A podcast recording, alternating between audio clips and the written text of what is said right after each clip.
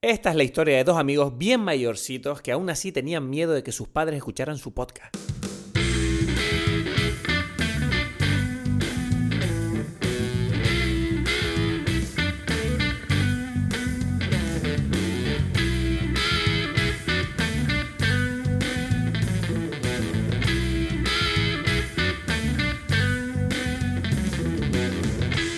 Hola a todos, bienvenidos a Dime Pelis. Mi nombre es Cristos Gacielo, aquí desde Tenerife. En breve, como siempre, vamos a conectar con Edgar Aponte desde Berlín. Como siempre, como siempre, no. La semana pasada fallamos y desde aquí quiero pedirte disculpas porque creo que era un mal momento además para fallar con este tema de la pandemia global que estamos viviendo todos. Yo ahora mismo estoy aquí en cuarentena desde hace una semana en mi casa. Edgar está en cuarentena en su casa en Berlín, donde las cosas más o menos están tranquilas, no por mucho tiempo. Y espero que si nos estás escuchando tú también estés en cuarentena en tu casa y estés evitando salir a la calle todo lo posible para contener este problema que nos afecta a todos, estemos donde estemos, seamos quien seamos. Y desde aquí simplemente quiero recordarte una cosa que es muy fácil eh, olvidar en estos tiempos en los que mucha gente lo va a pasar francamente mal. Esta pandemia va a pasar, un día volveremos a la normalidad, no es el fin del mundo y espero que aprendamos entre todos eh, de este gran problema. Que sepas que además para animarte, el episodio de esta semana no tiene publicidad, igual que todos los demás episodios, porque jamás nadie ha querido patrocinarnos, pero si esta semana hubiera caído de casualidad un patrocinador, que sepas que lo habríamos rechazado por ti, porque te queremos y queremos que te lo goces a gusto, así que no hace falta que nos des las gracias de verdad. Bueno, ya estamos de vuelta. Tú dices. Aquí es otro mundo. Desde la última vez que grabamos un podcast tú y yo, es otro mundo ahora mismo en el que vivimos. Sí, sí, sí. Pero hablamos un podcast sobre, sobre el, O sea, el último fue sobre el coronavirus. Sí, pero eran chistecitos ahí, ¿sabes? Ahora ya no son chistecitos.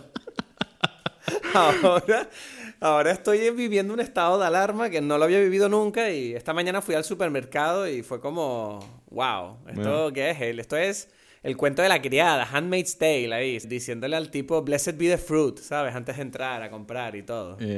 Bueno, no, no sé si cuento de la criada porque no lo he visto, pero sí como Venezuela, pues, ¿sabes? Eso sí lo he visto ahí, que te ponen un número en el brazo, ahí los militares para entrar al, mercado. Eso como te dije antes, ¿no? Esta, este beta testing del comunismo es interesante, ¿no? Ya, ya, exacto. Tengo ganas de que acabe, de que acabe pronto. Ya, ya, ya. Eso es como que para la gente que no le gusta hacer cola o, o que no haya papel toalé, ya sabe, pues, o sea, bueno, entonces tampoco te gusta el comunismo, pues, ¿no? Sí, no, yo ahora me estoy tomando un, un vermú. He tenido la oportunidad de comprarme una botella esta mañana porque la, cajera me miraba como diciendo, pero te hace falta alcohol. Yo, señora, hace falta alcohol más que nunca. Uf. Claro, claro, claro. Pero no fue solamente por, por la cuarentena que no hablamos la semana pasada, ¿no? O sea, fue como se juntaron muchas cosas. Bueno, han sido, han sido muchas cosas. Yo aquí me gustaría pedirle disculpas a la gente. Seguramente lo diré en la intro también, pero lo repito aquí. Eh, hemos fallado en un momento, yo creo, crucial para el que la gente esté ocupada y escuchar cosas. Y la verdad que es que han sido dos semanas muy locas porque yo personalmente he tenido mucho trabajo, tío. Sí, sí. Eh, se me ha complicado además a nivel personal con el tema este del estado de alarma. He tenido que hacer un montón de gestiones. Tengo ahora mismo problemas con el banco porque eh, me quieren hacer unos problemas de congelarme la cuenta porque falta no sé qué.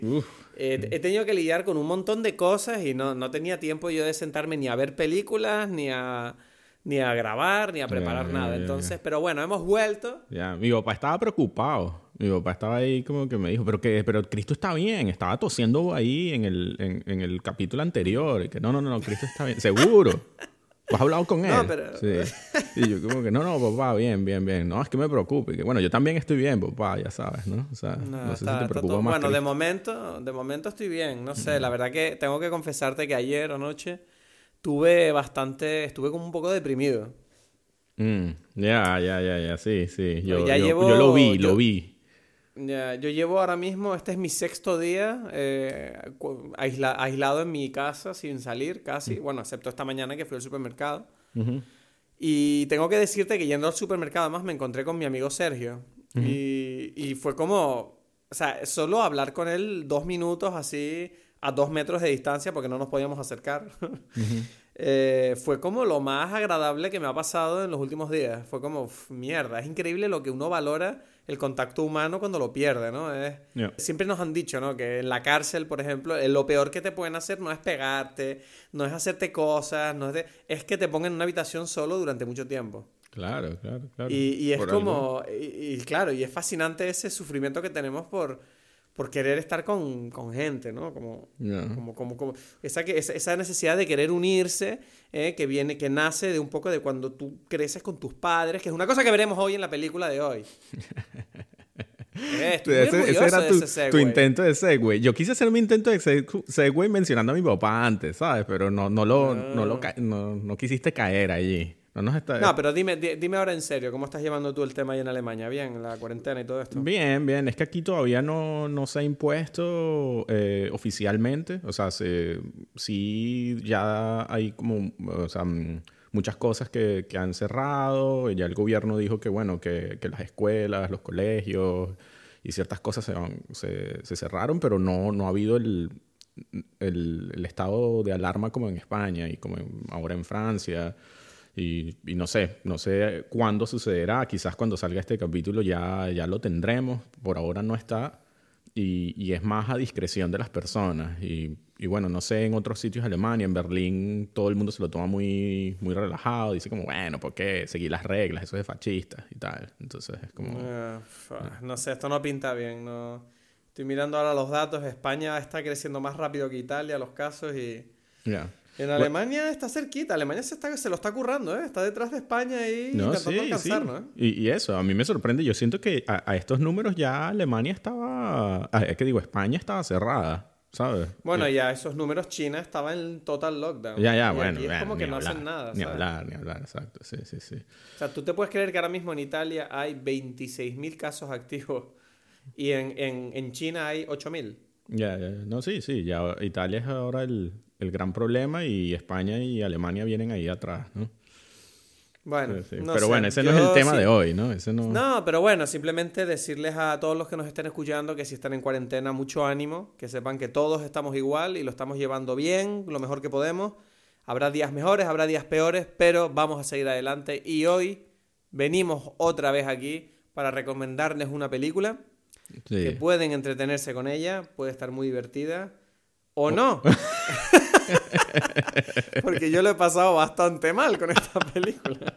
Ya, no solamente, la cuarentena no es solamente para divertirse. Eso que hacen los italianos de salir al balcón a cantar está bien por un momento, pero hay momentos también de recogimiento, de empezar los- las cosas que has hecho mal en tu vida y... El mejor momento de introspección para, para, tu, para revivir tus traumas de la infancia. Llora. Hay que llorar, hay que sacar esas lágrimas, ¿sabes? No, no, Ay, no puedes guardártelas adentro, eso hace daño, te da cáncer, no que eres cáncer además con coronavirus, pues no, ¿sabes? Es como que muchas cosas. Esta película tengo que admitir que es muy interesante, pero tengo ganas de hablarla hoy porque yo salí ayer de verla. Ay, tambaleándome. ¿Te parece que hagamos la intro de la película o qué? Ok, ya, ya estamos. Entremos en, en- en este proceso de, de introspección. Ok, esta película eh, se llama Honey Boy. Es una película dirigida por la israelí Alma Harel. No sé cómo se dice el nombre israelí este hebreo. Ya, yo tampoco. Harel. No sé Alma hebreo. Harel. No sé hebreo, pero lo dijiste como me sonó bien. Sí, Alma Harel. Ah. De un guion de Sha- Shia LaBeouf que, que escribió mientras estaba en rehabilitación en 2017. Él tuvo una crisis y se tuvo que meter en rehabilitación y como parte de su rehabilitación, a parecer le aconsejaron que escribiera eh, un guion sobre eh, uno de los grandes traumas de su vida, que era su relación con su padre, que es una cosa a la que yo creo que mm, tanto tú como yo tenemos bastante conexión con ese tema y estoy seguro que hay gente que nos está escuchando también. Y bueno, esta película, eh, voy ahora a hacer la sinopsis. Atento. Estoy un poco oxidado a lo mejor. Otis es un niño de 12 años que descubre desde muy joven la cara oculta de Hollywood, ejerciendo de especialista en shows televisivos. Su padre es un antiguo payaso de rodeo con diversos problemas, ahora sin trabajo, que decide convertirse en su guardián y representante. Cuando Otis no está grabando sus escenas como doble, pasa el rato con él en hoteles de poca monta situados en las afueras de las ciudades donde se alojan. La convivencia entre ambos es muy compleja y Otis anhela que su padre se comporte como tal. Bueno, Bueno, una buena. Una buena sinopsis. No ha estado mal. Yo creo que no he perdido el toque. sí, bueno, sí. Se puede. No, la he hecho suave, la he hecho suave. No me he querido emocionar mucho, que estoy en cuarentena. No, se puede tomar como un principio, ¿no? Y, y ya, pero entonces que tú dices que te gustó, no te gustó, o eso... A ver, no, a ver. ¿Cómo te explico? Bueno, yo te voy a proponer algo. Mm, o sea, o no sé, no sé si es una propuesta o qué. ¿Tú crees que podemos intentar hablar esto sin que después nuestros padres nos, nos llamen y nos vayan a odiar? Bueno, tu papá escucha el, el- el podcast, no, ¿no? No, mi padre no lo O escucha. sea, que tú puedes aquí usar esto como terapia y, y lanzarte. Bueno, pero Edgar, yo creo que si tu padre nos escucha, que por cierto un saludo, eh, no pasa nada, quiero decir, al final del día, nin- yo no creo que, yo he llegado al punto en el que yo creo que mi padre sabe que no ha hecho algunas cosas bien y yo al mismo tiempo no se lo tengo, o sea, no le tengo rencor porque entiendo que cada persona es un... Es complicado ser padre, ¿no? Sí, o sea, sí, sí, sí, hay- sí. hay- hay- no existe el padre perfecto, quiero decir, seguramente haya por ahí gente que diga, mierda, yo lo hice bien, pero no sé cómo, ¿sabes? Yeah.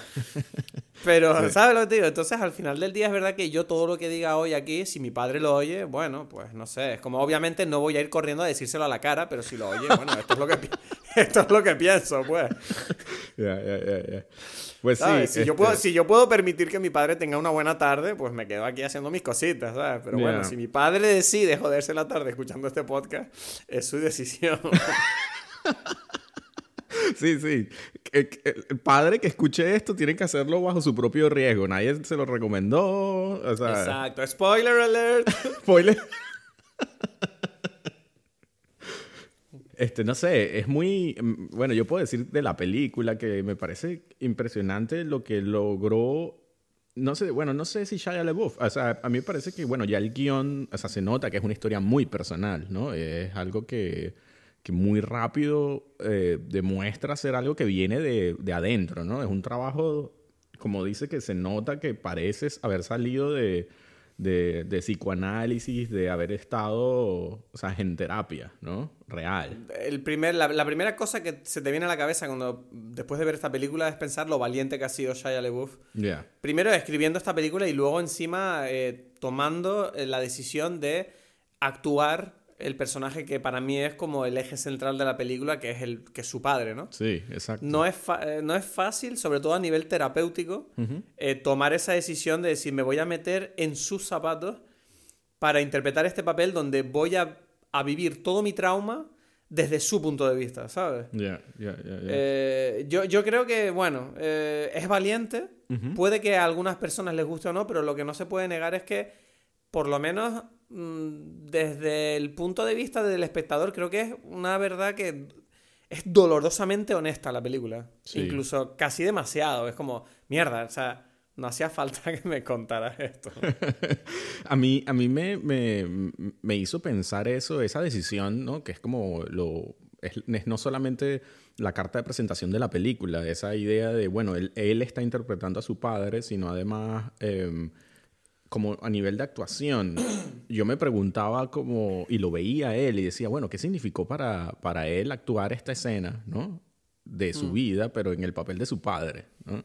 O sea, en Sí que es verdad que uno, uno, uno después de ver la película, eh, se le queda... me- yo me quedé con ganas de tener una conversación con Shia LaBeouf. Claro. De que me cuente... De, de que, de- o, sea, o sea, vale, ok, ya, ya entendí todo esto que me has contado, pero ¿qué significa esto para ti? Entonces, ¿cómo estás ahora? ¿Y cómo está tu padre también? Sí, ¿no? o sea, porque hay escenas muy emotivas y muy fuertes donde tanto el hijo le dice cosas a él que, que él habrá recordado cuando se las comentó y él las tiene que vivir ahora desde, desde lo que significa recibir esas palabras y, o, oír esos, esos, esas cosas, ¿no? Tan Pero dime una cosa, eh, Shia LaBeouf ha confirmado que toda la película es 100% real, no hay nada ficticio ni nada Eh, adaptado. Es, es todo bastante real. O sea, yo, yo vi bastantes entrevistas de él y, y es bastante real. Él incluso habló con su padre. Más o menos en la película sale que ellos... Él más o menos le pidió permiso. También eso pasó. Él sí... Él había dicho así como... No, Mel Gibson va a ser, va a ser el papel de... el- tu papel. y es como que sí. Porque él dijo sí. No voy a decirle que yo. Porque va a decir... No, no, no. ¿Qué te pasa? Pero Mel Gibson que... Wow, oye, Mel Gibson está interesado en interpretarme a mí. Bueno, bien, bien. Me gusta, ¿sabes? Claro, es como, voy a salir como un, un, un imbécil, pero es Mel Gibson.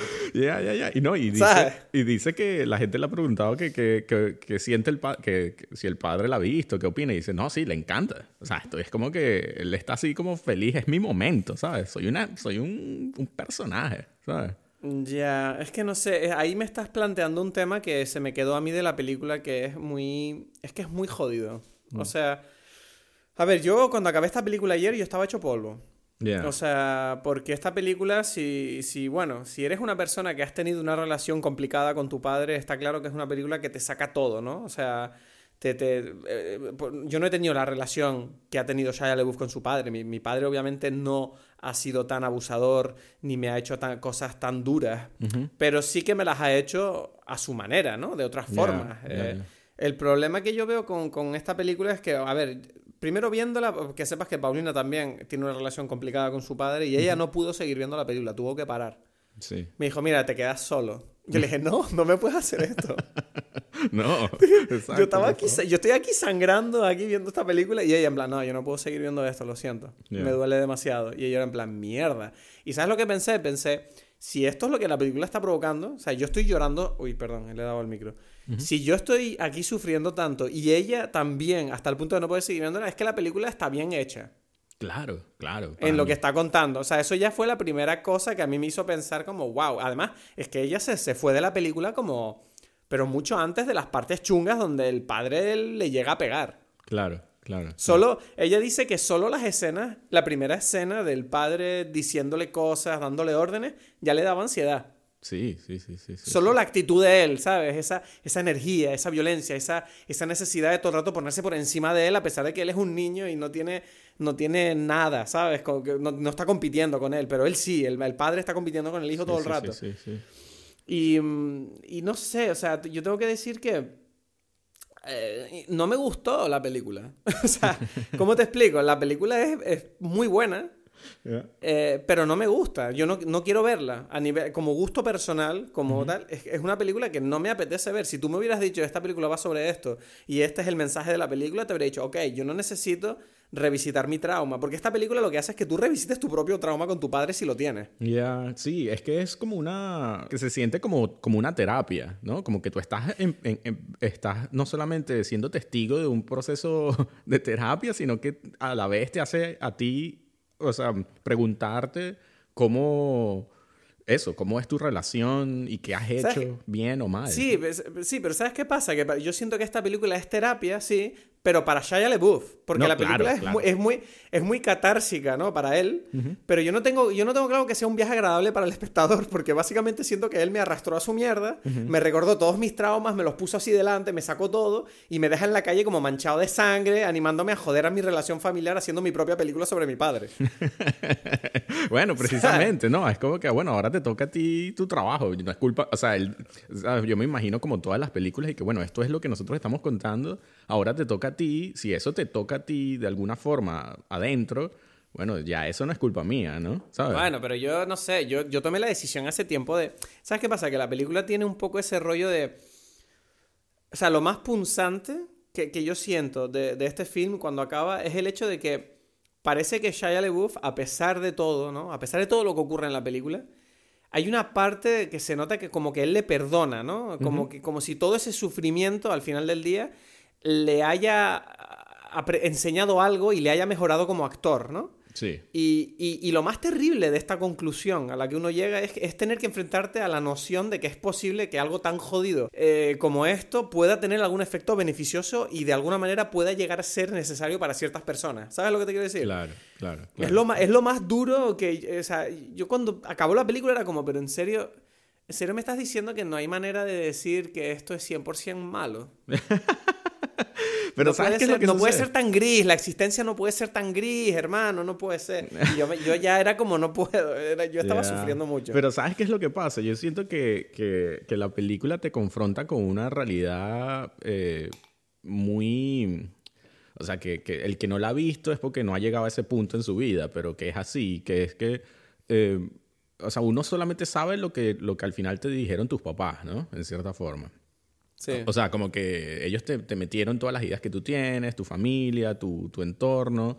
Entonces, en algún momento tú, en- de tu vida, tú estás en tu camino que tú empezaste a construirte, ¿no? Pero ese camino está diseñado eh, eh, detrás en un mapa basado en, en- en- en los padres, ¿no? Ellos fueron los que Sí. inventaron ese camino y tú de repente estás en el medio del camino y yo, ¿qué estoy haciendo aquí, no?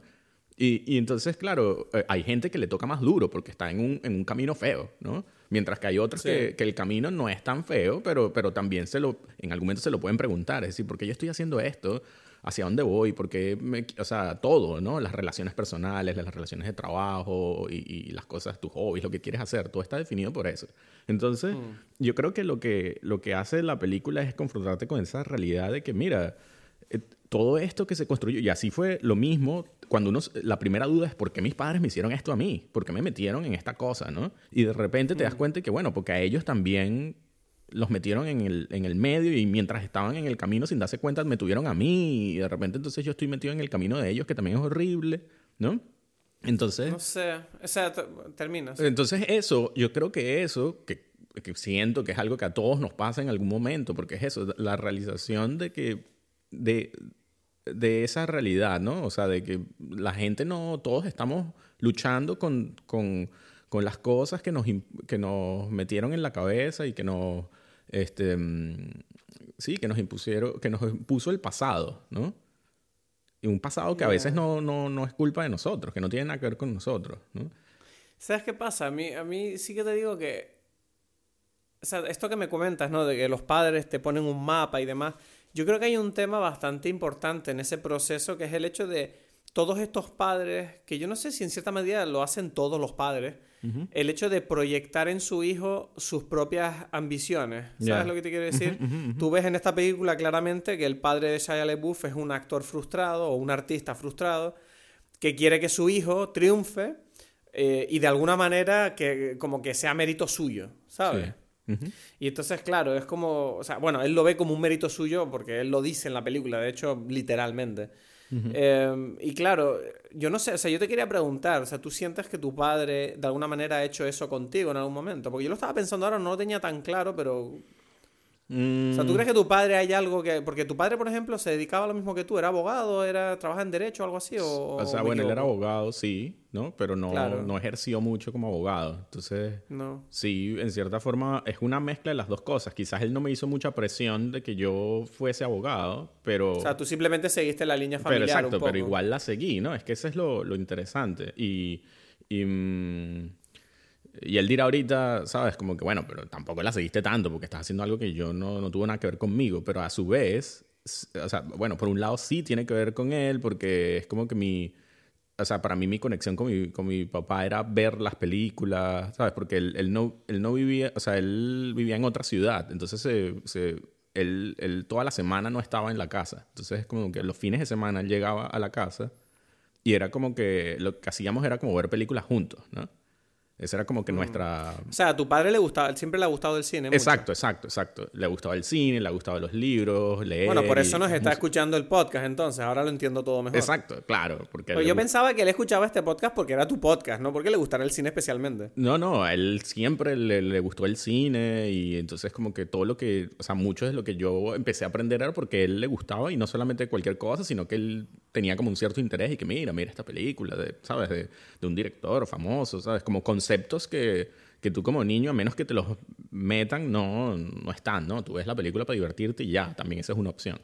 Entonces, Me parece bonito que tengas una figura... que- Bueno, perdona. Termina...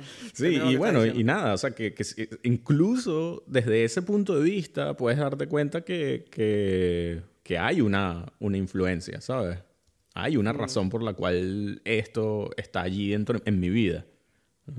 Ya, no sé, me parece bonito que tengas una figura tan clara para saber de dónde viene tu pasión por el cine, porque yo tengo que decir que no, no la tengo del todo clara. Yo, yo sé que a mi padre le gusta el cine, pero no es como una pasión grande. Yo sé que mi padre, eh, por ejemplo, sí que tiene alma de artista, porque era pintor en París cuando yo era niño. Y sé que mi, a- mi, mi inclinación artística nace de él, porque no hay nadie más en mi familia que haya hecho nada artístico. Entonces, Ya. Doy por sentado eso, pero sí que es verdad que... no Pero sé, también, es, siento- eh, también es músico, entonces hay como algo de eso. Es ¿no? verdad, mi padre también eh, toca la, sí, es verdad, toca la guitarra y le gusta cantar y le gusta mucho ir a conciertos, le gusta mucho la cultura a mi padre, es verdad. Exacto, exacto. Pero nace de él en realidad, porque es que mi madre, por ejemplo, con todo el cariño lo digo, pero mi madre no, no, es curioso, pero ahora mismo te diría que no tengo muy claro cuáles son sus pasiones, aparte de la, bueno, las plantas y cocinar y ver la tele. Es que no, no, no, no tiene hobbies mi madre, que yo sepa. Ya, no, bueno, es que ahí hay algo que, que, yo no sé si es por época o, porque, o por una diferencia entre hombres y mujeres, o sea, masculino y femenino en, en, en cierta forma, porque mi, mi mamá también es tiene lo mismo, ¿no? Es como difícil decirle, pero a ti qué te gusta, ¿no? Es como que, bueno, le Sí, es como que a ella le gusta cuidar de la gente y no, exacto, no, piensa en sí misma, ¿no? Le gusta ser mamá, ¿no? Es como que esas son las cosas, lo, lo, más típico de una, de una madre, ¿no? Es como... Sí, mi madre también, supongo, sí, más o menos.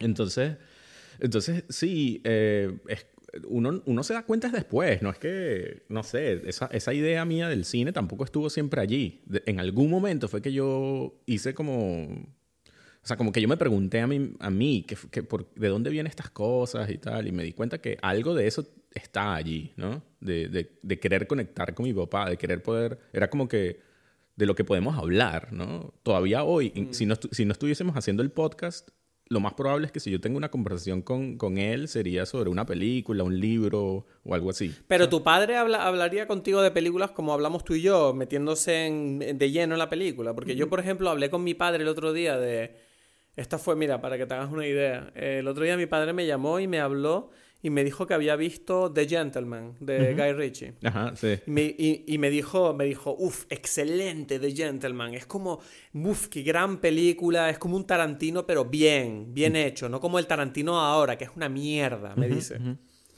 Y le dije yo, ¿cómo que el Tarantino de ahora es una mierda? Me dice, no, la última, la de Hollywood, esa.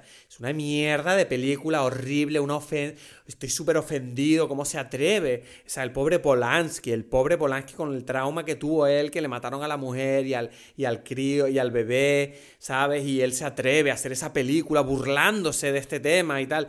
Y yo le decía, bueno, pero papá, tampoco, o sea, yo entiendo que tú puedas tomártelo así, pero yo creo que Tarantino está haciendo esto por un motivo, ¿sabes? Porque en realidad lo que él está explorando es el hecho de la significancia que tuvo ese evento a nivel de Hollywood.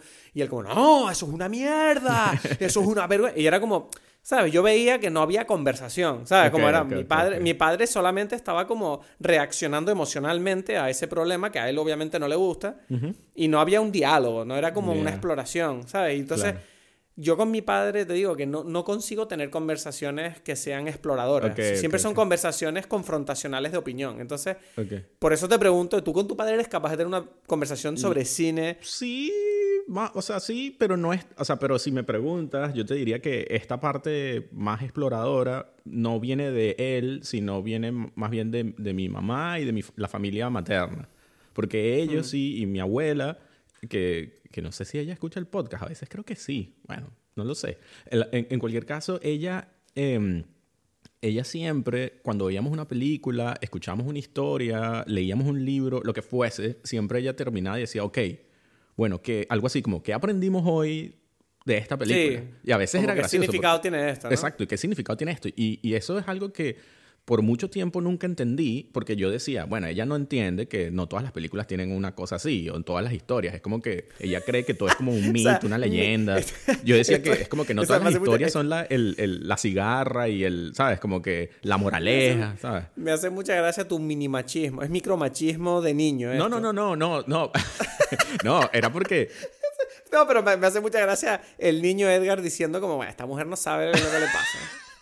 No, da igual si hubiese sido mi abuela o mi abuelo, porque hubiese sido como... No, ya lo sé, pero, pero esa, condescendencia. Ya, ya, no, porque era... Porque claro, ¿qué pasaba? Que a veces nosotros como los, los, nietos convencíamos a mi abuela de ver una película que, ¿sabes? Cualquier cosa, como decir, casi que vamos a ver American Pie, porque es la que quiero ver, ¿sabes? No sé. Entonces, que no es el caso, pero películas por el estilo, ¿no?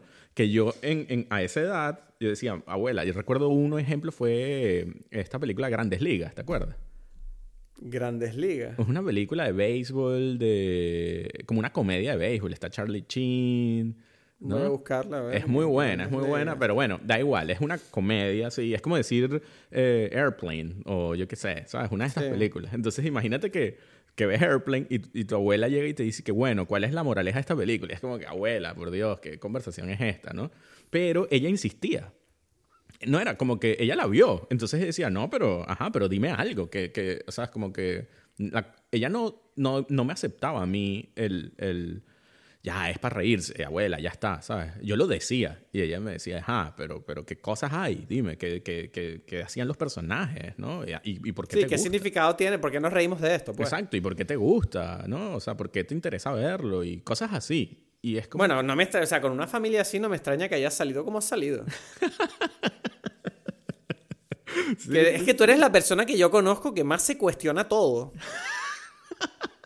No, pero en serio, hasta, hasta a veces incluso mal, como en plan, por ejemplo, cuando hablamos de Kanye West, yo te dije, bueno, Kanye West es un imbécil. No, pero bueno, vamos a ver qué, qué es lo que está diciendo Kanye West. O sea, yo como, pero, pero te enseñé este vídeo porque era gracioso, no porque quisiera hablar sobre él, Edgar. Sí, sí, sí, no, tienes razón. Y, y, y, y no solamente eso, sino que eso después se aplicó con mi mamá y, y mi familia. Ya siempre era como que, bueno, estás molesto, entonces vamos a sentarnos aquí y explícanos a todos por qué tú estás molesto. Entonces, Pero tú, esto que me estás contando es como mi, mi utopía familiar. esto, no, esto es una cosa que literalmente creo que muy pocas veces ha pasado en mi vida. ya, ya. O sea, en mi familia, desgraciadamente, a pesar de que tenemos una relación muy buena y tal, pero siempre que hemos tenido eh, conversaciones serias sobre sentimientos reales, Ujú. básicamente siempre han sido como confrontacionales de yo opino que esto es lo que pasa y tú opinas eso, pues te voy a, vamos a intentar convencernos el uno al otro de nuestra opinión. No hay una, no hay un debate, ¿sabes? Ya. Y, y obviamente eso hace que haya un montón de cosas no resueltas. Pero bueno, eh, quiero decir, por eso yo mi, mi actitud es como, bueno, yo acepto a mi familia, tanto a mi padre, mi madre, como mis hermanos, como todas las personas que tengo en, en mi vida familiar, Ujú. los acepto por lo bueno y lo, y lo que es malo, pues digamos que intento pues no provocarlo o, o intento pues ignorarlo, pues. ¿sabes? Ok, ok, ok. Uf, ya. Y, y- No y sé, esto- ahora mismo diciéndolo me, me, me acabo de, ¿sabes? Me han salido heridas, ahora me, me he encontrado mal diciéndolo, ¿sabes? Sí. No, no, no, no. O sea, yo también. Yo O sea, no... ¿Y sabes qué es lo peor? ¿Sabes qué es lo peor? Que si... Tengo la suerte de que yo creo que ninguno de ellos escucha esto, pero si lo escucharan, tengo la impresión de que se enfadarían. Sí, pero no dijiste nada Sí. malo ahorita. O bueno, sí dijiste No, pero, pero yo estoy seguro de que ellos se enfadarían. O sea, quiero decir, si yo, si alguien me dijera, yo me he pasado toda la vida, porque yo el problema que tuve es que yo durante toda mi adolescencia y mm, durante mi edad en la universidad, yo era muy egoísta. Y eso es una cosa que yo, es una cosa que durante los años he ido a terapia para arreglarlo, quitarme, empatizar más con la gente a mi alrededor, ser más consciente de lo que hago y comportarme mejor. Pero, claro, el problema es que yo siento que he dejado tantas heridas en, en esos 10, 15 años de adolescencia y universidad, eh, que ahora es como que ya no puedo arreglarlo, ¿sabes? Con algunos problemas que he tenido con mi familia. Es como, bueno, es que este tipo le da todo igual, no, no nos quiere, ¿sabes? Y es como, no, sí, sí les quiero, lo estoy intentando ahora. Y es como, no, ya es, es muy tarde ahora. Ya, ya es muy ya. tarde. Ya eres muy adulto, ya no, ya no nos importa porque tú eres independiente ahora. Y es como, Sí, es que eso es lo que iba a decir. Yo creo que lo que sucede es que en algún momento el dolor para ellos es, es, es siempre va a estar allí porque es el momento en que tú empiezas a hacer tu camino que no es el que ellos proyectaron para ti, ¿no? No lo sé, pero sé- solo sé que a mí lo que me da pena es que, ¿sabes? No hay un respeto a esa... Que yo puedo entender el hecho de, mira, igual me equivoco, igual yo no debería sentirme como me siento, ¿sabes lo que te quiero decir? Igual yo no, pero, pero si, si es así, ayúdame a verlo, ¿sabes? Pero no, o sea, siempre va a ser una pelea. Y es como, bueno, la pelea no me interesa, yo no quiero gritar, no quiero, no me interesa esta mierda, no quiero salir de aquí llorando, ¿sabes? Claro. Pero claro. bueno, no sé. Una Claro, gran película esta de Shia LaBeouf, ¿eh? Estamos, estamos de lleno. Esta fue la terapia en la que nos metió, ¿no? Llevamos quin- 15 minutos hablando de nuestra familia. ¿Esto qué es? No, pero es que además es que es una película que te provoca eso. Sí. Porque es básicamente eso. Es como una película de... O sea, es lo que te dije antes. O sea, yo me pregunto hasta qué punto esto ha sido eh, poderoso para, para el propio creador de la película, que es Shia LaBeouf. o sea, Claro, quiero ¿no? decir, esto tiene que, tiene que haberse quitado un peso de encima tremendo. Porque Sí. es como, mira, cogí toda la mierda, la puse ahí en la pared y ahora todo el mundo puede verla y ya estoy... Sí. Todo el mundo me entiende mejor. Sí, yo siento que, que tiene de... O sea, no solamente el trabajo para él, sino que es tan, es tan íntimo la situación y tan real con la cual uno conecta tan, tan directamente que, que, que es imposible no conectar con, con eso. Y es como que, sí, no es, como dices tú, no es la misma situación. O sea, yo no viví en un motel, ¿sabes? Solo con mi papá, encerrados y... ¿sabes? Claro. y esta cosa absurda, este tipo eh, drogadicto, o sea, es una cosa muy extrema, ¿no? Pero Sí. la forma en que está contada no te, te, te hace ver precisamente lo básico de la situación, la relación como tal, ¿sabes? La, eso de que de la- el egoísmo y narcisismo del padre y, y cómo eso le afecta al, al hijo, ¿no? Porque es eso, es como Pero- que es- este padre es un padre totalmente eh, ego, eh, o sea, es en su, en- metido en su ego, ¿no? Sí, pero el padre, ahí hay una cosa que sí tengo que puntualizar yo, es el hecho de que su padre, vale, su padre obviamente está hecho mierda. Pero también está hecho mierda por, o sea, pareciera que la película en alguna manera nos está diciendo, porque el padre se supone que ha ido a Vietnam, hizo tres mm, pasos por Vietnam. Sí, sí, sí. Pero Y claro, es, es un veterano de guerra. Y entonces, claro, uno, uno se pregunta hasta qué punto la guerra le ha roto a él por dentro para tener, para ser la persona que es ahora, ¿sabes? Quiero decir, se nota claramente que este tipo tiene problemas psíquicos, ¿sabes? Y tiene Sí. problemas de adaptación al entorno. Entonces, Sí. a saber, ¿sabes? Sí, No, sí, sí, sí. Ya, pero ese es el caso más extremo, pero lo que, pero, en- pero como, como, como eso se, y por eso digo, es como, como eso se ve representado, uno lo puede entender, que es esa, ese, ese momento en donde tú te das cuenta de que tus padres, ellos están viviendo tu- su vida y tú simplemente estás allí. Entonces, Exacto, eso es lo que te quería decir, que él está lidiando con su propia mierda Ajá. Y, y solo y coincide el hecho de que, bueno, su hijo es el que además le está dando de comer y de, y de vivir. Y es como, bueno, y al mismo tiempo está lidiando con su mierda y por eso el hijo se está comiendo todo lo que se está comiendo. Claro. Lo único que yo no entiendo en esta película es el tema de la madre. O sea, n- porque la madre supuestamente tiene un trabajo. sí, exacto. Vale, pero ¿por qué él no está viviendo con la madre? No, porque, o sea, bueno, él, él, él- o sea, no, eso no lo tengo, no, ahora no lo recuerdo. ¿Ves? No, no, eso es una cosa que a mí no me gustó, que no me quedó muy claro ese tema, porque él decía, claro, el único momento que hablan del tema en la película es cuando el padre le dice, bueno, es que tu madre no está aquí porque ella tiene un trabajo, porque ella tiene trabajo porque quiere asegurarse de que en caso de que tú no te vuelvas famoso, tenga algo de dinero con el que mantenerte o ten- darte algo, o sea, o ella poder Claro, vivir. es que ese es- Pero ese- yo confío en ti. Claro, yo pongo toda es- mi... Es que ese es lo, Pero- lo, lo interesante. Esa es la razón, ¿no? Y él la dice, pero la convierte en algo negativo porque dice, porque ella no, no cree en ti. Y es como que no, no, es que no cree en ti. Sí, sino que pero ella yo no, tiene- sí, pero yo no, pero no entiendo por qué él no puede ser actor y vivir en casa de la madre. No, bueno, porque ¿Sabes? están separados y viven en sitios. Ella no vive allí en Los Ángeles o lo que fuese. Ah, vale, vale, vale. Es, vale. es eso, es como que, bueno, er- este es el actor, no, el- ellas no viven juntos, el padre y la madre, ella está trabajando en donde sea que esté trabajando, eh, ¿sabes? Y, y él está en Los Ángeles con el papá en un hotel, ¿sabes? Hmm. Entonces, eh, eh, lo, que, lo que yo quiero decir con eso es que esa escena a mí me gusta mucho porque ya empieza a demostrar el, el- la tergir- tergiversación que hace el padre en, en todas las cosas para, para ser él el único bueno y los demás son malos, ¿no? Es como que... No, Y, crear es la desconfianza en, en, en, en todos los demás, ¿no? No, y el mayor dolor que, que yo soporté viendo esta película es ver que él era un padre que no, no establecía como límites eh, de familiaridad, ¿sabes? Que decir, él se comportaba como su amigo, pero de repente se comportaba, quería ser su padre, de repente se convertía como en su camello, era como, ¿qué es esto? Y claro, el, el peor momento es cuando él, Otis, que, que es básicamente como el alter ego de Shia LaBeouf en la película de niño, llama a su madre y él está... El padre está discutiendo con la madre a través del niño. Uf. Es decir, le está, está haciendo que el niño repita las palabras del padre porque él no quiere ponerse al teléfono. Desde lejos está gritando. Y es como, ese momento era como... Tengo que admitir que hay una parte de mí que se acordó de las discusiones de mis padres antes de que se divorciaran. Ya, ya, ya, ya. Es que, es que eso, eso sí, eso yo también lo vi. A mí, a mí el, el- lo primero que pensé fue que justamente la, la hermana de Maresa se está divorciando y el hijo tiene más o menos la edad de él y tiene la mismo, el mismo tipo de relación con el padre. Y, Hmm. y yo lo veía, yo decía, yo esto lo vi, lo, lo he visto hace nada, ¿sabes? Y, y, y, lo sen- sentía tanto el dolor de, del sobrino de, de Maresa en este caso, ¿sabes? Y, y, de, y de hacer, de tener poco, o sea, poco que hacer al respecto, ¿no?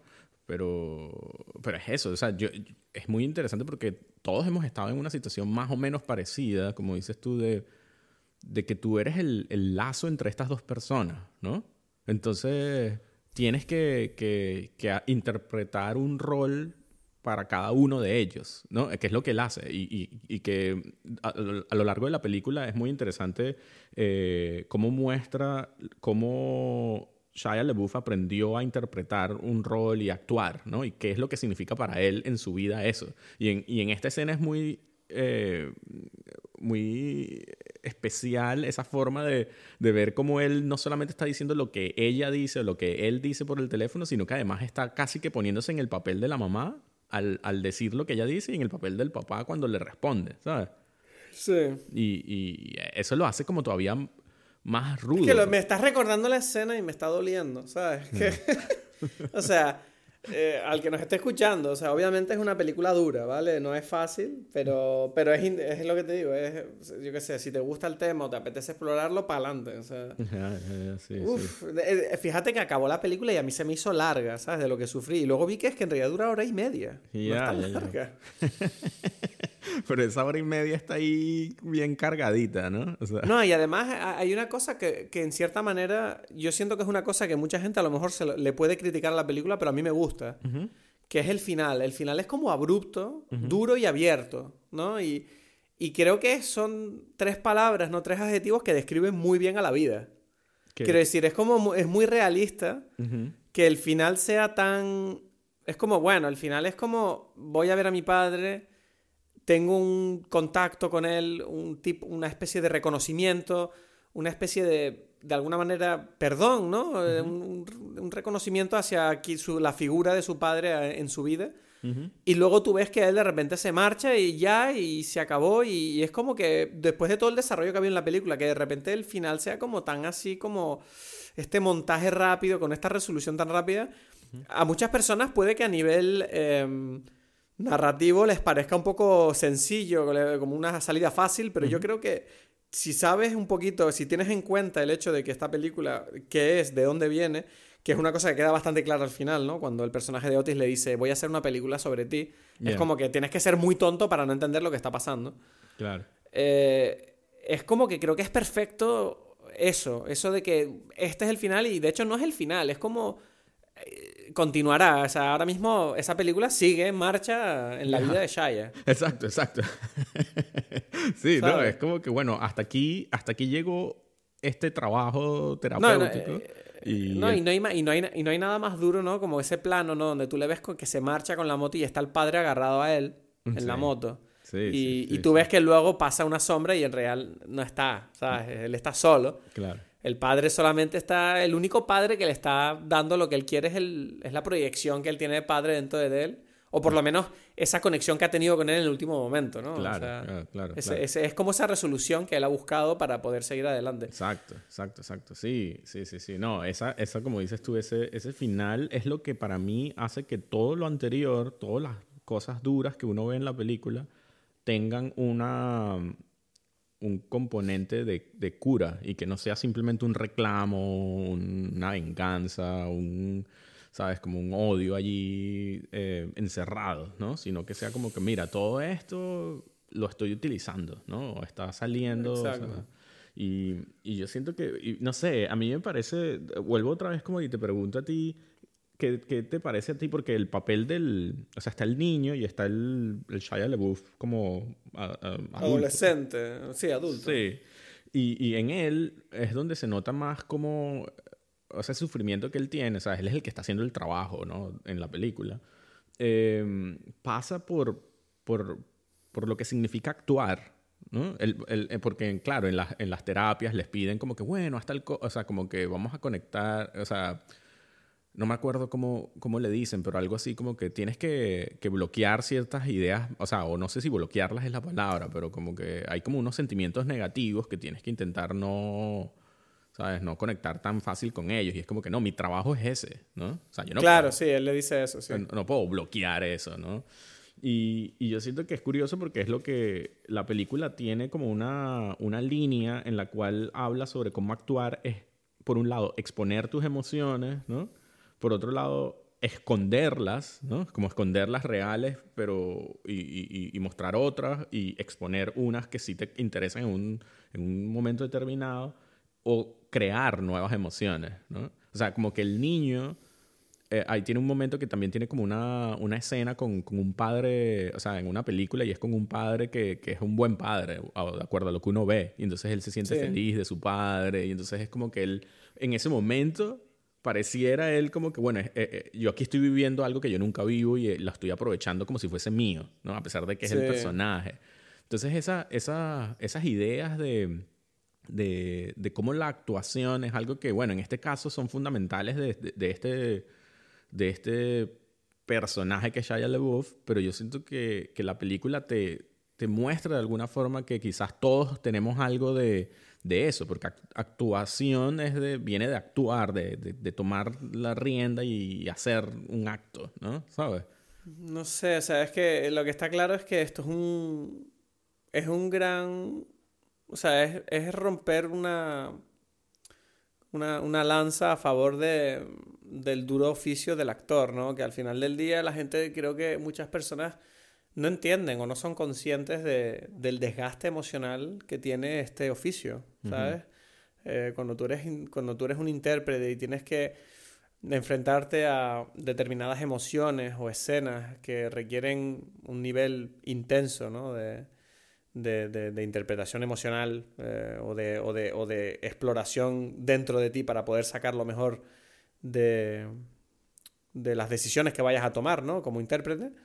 Eh, está claro que ese camino muchas veces produce un desgaste que, que, no es fácil de digerir, quiero decir.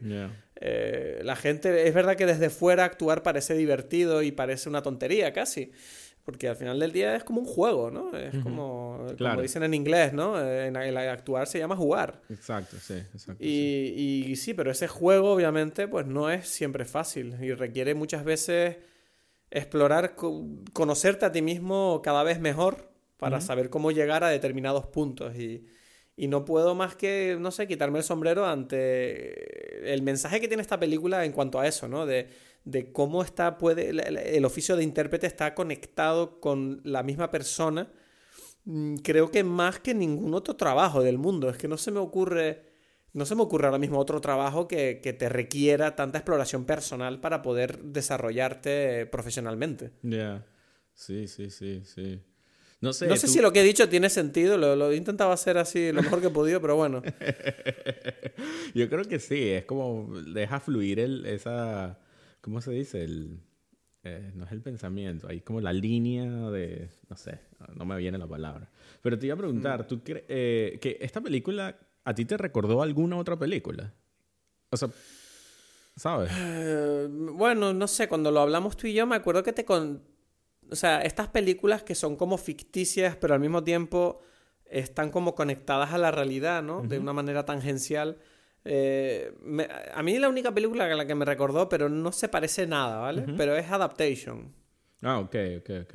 Porque Adaptation también es en cierta manera una película que es como que te narra la historia del, del propio guionista de la película tratando de escribir la propia película. Entonces es como había esa conexión, ¿no? De ficción-realidad que me parecía muy interesante.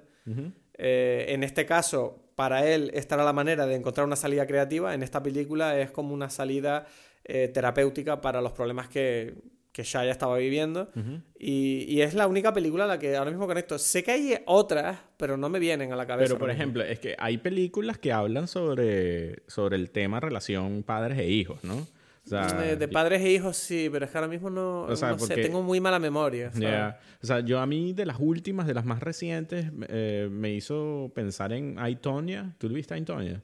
Sí, la vi hace poco además. Sí, ¿no? y es verdad, es verdad, se parece muchísimo. Sí, ¿no? Porque está la figura esta de la madre en este caso. Y es curioso. Es pues. igual, es la versión. O sea, esto es un Aitoño.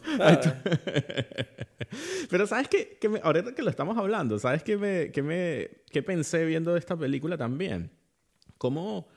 Eh, para mí esta película demuestra que un, un verdadero artista eh, no, no tiene por qué eh, identificarse con el, con, con, el personaje principal a nivel básico. Y a, lo que me refiero es, la es una mujer, ¿no? La que dirigió esta película. Es y, es una mujer eh, israelí, como dijiste antes, entonces es como que alguien podría decir, bueno, no es gringa, es, es mujer, no es hombre, ¿sabes? Es como que porque ella es capaz de entender este problema y porque ella es capaz de, de, de, de contar esta historia. Pero la película te demuestra que, por supuesto que es capaz, que no hay. No, sí, esto lo hemos hablado tú y yo un montón de veces, ¿no? Es Que, que mucha gente como que mm, discute actualmente sobre qué capacidad o qué tan fiel puede ser una persona de una determinada condición, la que sea, para contar una historia de una persona que no es de la misma condición. ¿no? Es que, es que yo creo que ahí todo depende de la, del talento de la persona, da igual quién sea. Es Por decir, eso, pero yo no, eh, y ese es mi punto, es como que, bueno, por supuesto que no lo puedo de a priori eh, prohibir o cancelar, ¿no? Porque es como que, mira, o sea, este es lo que digo, yo viendo esta película decía, wow, esta mujer, estas mujeres, porque todas eran mujeres, en la, eh, o sea, la directora de fotografía eh, y creo que la editora también, hicieron esta película de una cosa bastante también masculina, porque la relación de estos, o sea, estos dos personajes son muy, muy hombres. Sí, es verdad que explora muchísimo lo que es además el desarrollo y la creación de una figura masculina y de una personalidad, de tu, mal- de tu masculinidad sexual dentro del, de Sí, la- de- de- del desarrollo del personaje del niño, ¿sabes? De todo, de, de, de, qué, sin- de qué significa ser hombre y, y ser padre. O sea, es algo muy, como que es algo que, que los dos también. O sea, un hombre puede contar una historia de mujeres también, ¿sabes? Porque, lo- claro, es como, y, y mi punto es, por ejemplo, en el caso de, y, y fue la conexión que pensé, fue, ahí Tonya, ¿no? Está contando la historia de esta mujer y de su madre, y es un director, es un hombre también, ¿no? Y es un escrito por Sí. un hombre. Y, y, yo creo que, o sea, muchas veces nos olvidamos que especialmente un artista quiere conectar con la humanidad, ¿no? No, o Sí. sea, eso es como que, el- el- lo que lo que mueve a un artista, conectar con una experiencia humana que, por supuesto, que somos capaces de entender o de, de- con la que podemos conectar todos los seres humanos, independientemente Claro. de donde sea, ¿no? No, yo, yo lloré con salvar al soldado Ryan y no he estado nunca en una guerra. Ya, ya, no, y pero, pero también lo que quiero decir es, o sea, para mí en este caso es esa, esa, esa sensación de, de que se siente muy personal esta película de Honey Boy, ¿no? Se siente como que esto no puede haber sido contado por alguien que no entiende esta situación. Y es como que no. Hombre, yo, yo sí te tengo que decir que yo cuando acabé la película me quedé pensando que Alma Harel, la directora, eh, creo que tuvo unos ovarios enormes de decir quiero hacer esta película porque es mucha presión decir voy a dirigir la película de este tipo que la ha escrito que va a actuar él en la película sobre su historia con su padre. Yo tengo esa responsabilidad, me estás diciendo. O sea, ¡fua! Hay que tener valor y confianza y tener muy claro lo que vas a hacer Sí. para, para... Porque imagínate que esto sale mal. O sea, de repente rompes a Shia. ¿sabes? Ya, ya, el, el tipo llorando en el suelo. No, Sí, todo sí. mal, todo es una mierda. Sí, hay, hay películas que son, que como dices tú, eh, son difíciles porque, o sea, porque son perso- muy personales y es difícil darle, o sea, tanto para Shia LaBeouf como para la directora, haber hecho ese trabajo de decir, ok, yo te la entrego la película, la historia, y, y para ella decir, ok, yo te yo tomo esto, ¿no? O sea, ellos tienen que haber tenido... O sea, pero sí. no Ellos sé, tienen ¿tú que tener- Pero tú crees que ella le, le, le- puso su punto de... eh, ¿tú sí, que- la película está, para mí... eh, Enfocada desde su punto de... O sea, ella le bueno, no, su ella es capaz de meterse en el, en, en el personaje de, de- de él, ¿no? Y es lo que Pero ¿sabes qué pasa? Que es que tengo entendido que Alma Harel es muy famosa porque ella hacía documentales que eran muy buenos mezclando ficción y realidad. Claro. Entonces, de alguna manera yo siento que este es el proyecto perfecto para ella, porque es una película de ficción basada en la realidad. Exacto, exacto, exacto. Sí, y eso, y eso me hizo pensar en otras películas que, que- que para mí tienen un- un- una conexión, que son en estas historias autobiográficas. Quizás las más recientes para mí son la de Dolor y Gloria de Almodóvar, ¿no? No la he visto. Que no la has todavía. visto, pero sí tiene esta historia de, bueno, qué tanto de esto es historia de él y qué tanto es algo que él se está inventando.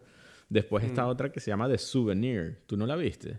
No, ¿cuál es esa? The Souvenir es una película muy, eh, muy buena también porque es de, de... ¿Cómo se llama la directora? Se llama Joanna Hogg. Y, y es también muy autobiográfica. Es de una, una directora de cine, una estudiante de cine, ¿no? En este caso. eh, que tiene una relación con, eh, con un tipo, un drogadicto, ¿no? No. Entonces, esta es- también es, como, como te digo, el- el- la protagonista viene siendo este, esta, eh, más o menos una representación del- de la directora. Y además en la película, eh, las actrices que son madre e hija son la hija de Tilda Swinton y Tilda Swinton. Ya. ¿Sabes? O Entonces... sea, no sé. Tengo que sorprenderme ahí o algo. No, no, no, no, no, sino que están haciendo, o, o sea, como que madre e hija de una historia de la vida real, madre e hija en la vida real también, ¿no? Ajá. Hay algo de eso, o sea.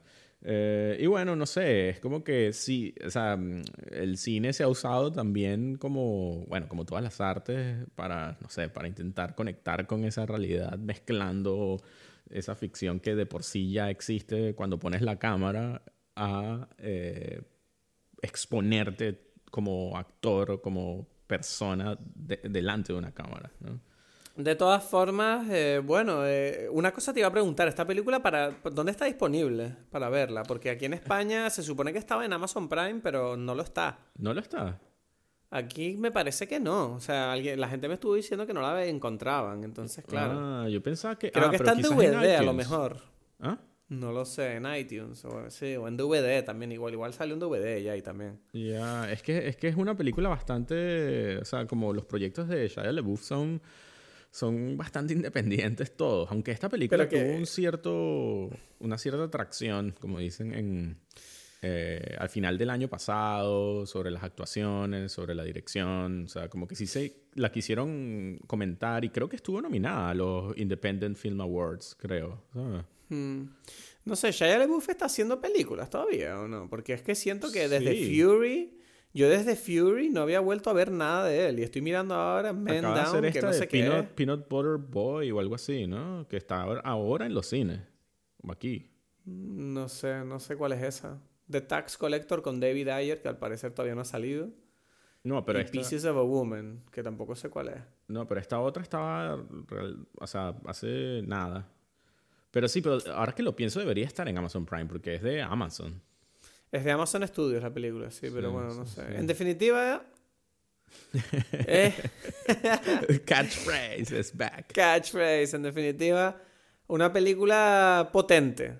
Una, pole- una, una Potente. película potente para, pa, bueno, para el pecho. Es una película que va, va para el pecho, yo creo. Y bueno, eh, creo que yo estoy bastante ilusionado ¿no? con, con este trabajo de Shia LaBeouf en cuanto a lo que él es capaz de, de expresar y de conectar con, artísticamente. Y tengo curiosidad por ver qué va a hacer en el futuro porque, bueno, él ha pasado por una po- época un poco oscura de su carrera ahora. Ujú. Y, y yo tengo la esperanza de que ojalá él salga del otro lado más reforzado, ¿no? Porque lo que me queda claro es que este tipo es de los pocos actores así que yo tengo claro que son muy comprometidos con su arte. ¿Sabes lo que te quiero decir? Ujú.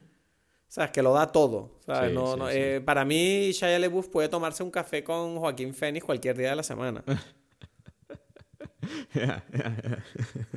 sí, sí, sí. No, a mí me sorprendió, ¿no? No, no, no sé qué esperaba yo de la película, pero sí me, cuando la vi me, me impactó y por eso te dije que la tenías que ver, ¿no? Porque Mm, me quedé, no sé, uno queda como en shock, ¿no? Mm. Sí, sí, No sí. sé, yo, yo todavía me estoy recuperando. O sea que, bueno, tienes tiempo, tienes una cuarentena todavía por delante. bueno, poco a poco, poco a poco. Sí, pero bueno, a- a- además de, de, de, de- de recuperarte, ¿tienes ahí alguna recomendación de alguna película para ver o algo? Eh, película, película, no, tengo serie. Ajá.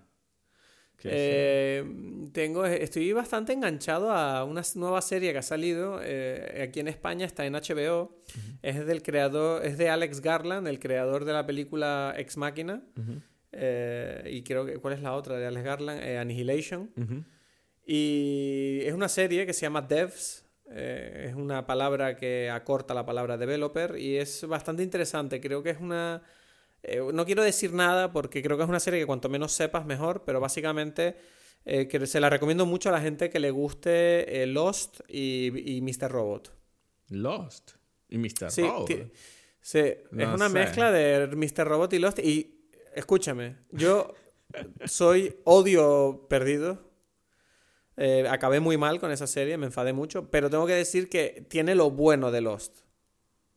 Para que tú me entiendas. Yo te voy a decir, te voy a decir que yo la estoy viendo, porque me la dijiste y eh, me, la, me, la, recomendaste y la empecé a ver y me gusta y, y, no, no podría igualar, o sea, lo que pasa es que quizás yo estoy aquí, este ya tengo mis prejuicios en contra de Lost y en contra de Mr. Robot, a pesar de que no la he visto. Entonces diría, no, pero se parece a otras cosas, ¿no? Pero bueno, no lo sé. Bueno, pero ¿te está gustando Dev? Sí, sí, sí, sí, me está gustando, me está gustando. Ah, vale, bien, bien. Me gusta que te guste. Yo pensaba que esta serie no te gustaría. No, es que Alex Garland es muy bueno. Es que es demasiado... Este tipo, de verdad, es como... Sí. Ese tipo es como... ese tipo es la ciencia ficción. No sé cómo lo hace. Realmente sí, ¿no? Uf, es increíble. Porque antes él escribió cuáles guiones, el de Sunshine, ¿no? El antes es que Sunshine es increíble. Sí, Sunshine. A ver, lo voy a mirar ahora, ya me has dado ganas. Sí. Alex Gar. su primera película fue Ex Máquina, pero antes, bueno, él escribió The Beach, ¿no? La de. También ha trabajado en Euphoria, que no, es una serie que todo el mundo decía, pero a mí no me apetece nada verla.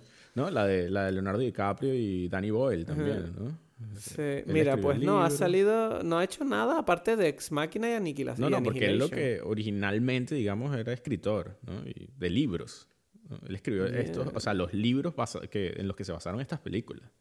Ah, yo o sea, él escribió ¿Te refieres a Ex Máquina es un libro originalmente escrito por él? No, no, Ex Máquina es la primera película, es lo que te estoy diciendo, pero los otros antes, ¿sabes? Este, eh, Sunshine, eh, vale, estoy viendo film. Escribió el guion de 28 días después. ¡Wow! Eso es un guionazo.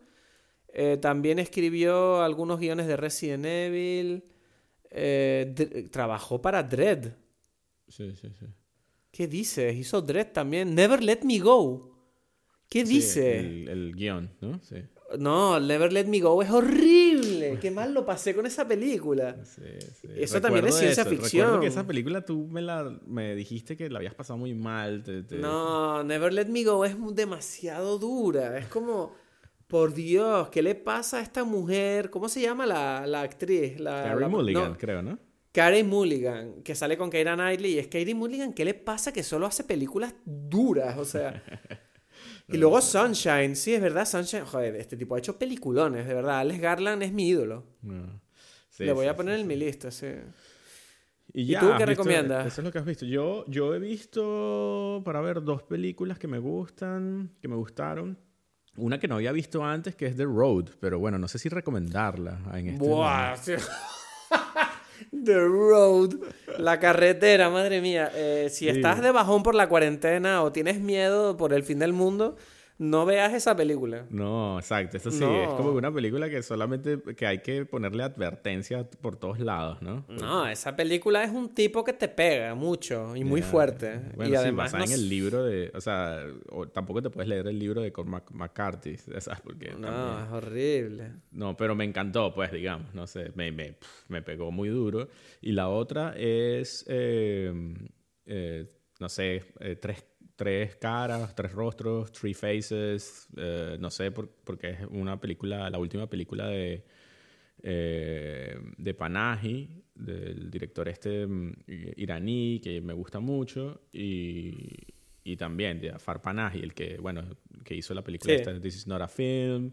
Y esta película es muy buena, no sé, es de las que más me ha gustado de los últimos tiempos y no sé, es algo que interesante, muy, muy de su estilo, también que no sabes qué es realidad y que no, ¿no? Porque la película va sobre él, o sea, siempre él es él, ¿no? En sus películas. Entonces él hmm. recibe un, un, un video de una niña que, que, se quiere suicidar porque, porque los padres no la van a dejar estudiar en Irán, ¿no? Porque, ¿sabes? Así es la cultura allí, entonces, eh, machista.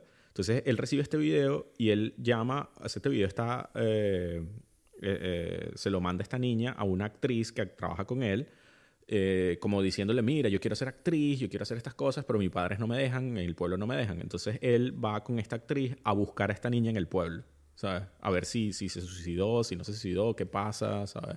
Entonces es como mm. un misterio y muy buena la película. Bueno. Pues no sé, a mí me, apetece también aprovechar, ya que estamos en, todos en cuarentena, hacer un par de recomendaciones más. Em, estoy viendo la serie eh, A dos metros bajo tierra, Six Feet Under en inglés. Eh, es excelente. Me parece. Me sorprende que, que sea tan graciosa. Me parece como el Scrubs de las casas de funeral. Ya. Y también recomiendo. eh, bueno, Scrubs, ¿por qué no? Y, y lo- Your Enthusiasm, otra vez tengo Uf, que decirlo. Ya, ya, sí, sí, sí. Hoy vi el último capítulo y es excelente. Pero excelente. Yo estoy en eso también, estoy en eso. Uf. No, no, bueno, no. Así que nada, eh, no sé, voy a, voy a descansar y, y espero que mi padre no escuche este podcast ni mi familia. Bueno, pues ese ha sido el episodio de esta semana. Espero que te haya gustado. Espero que estés donde estés, estés a gusto y puedas aguantar este periodo difícil que estamos pasando todos. Te mando un fuerte abrazo. Tómatelo con calma. Vamos a salir de esta. Nos vemos la semana que viene en Dime Peli.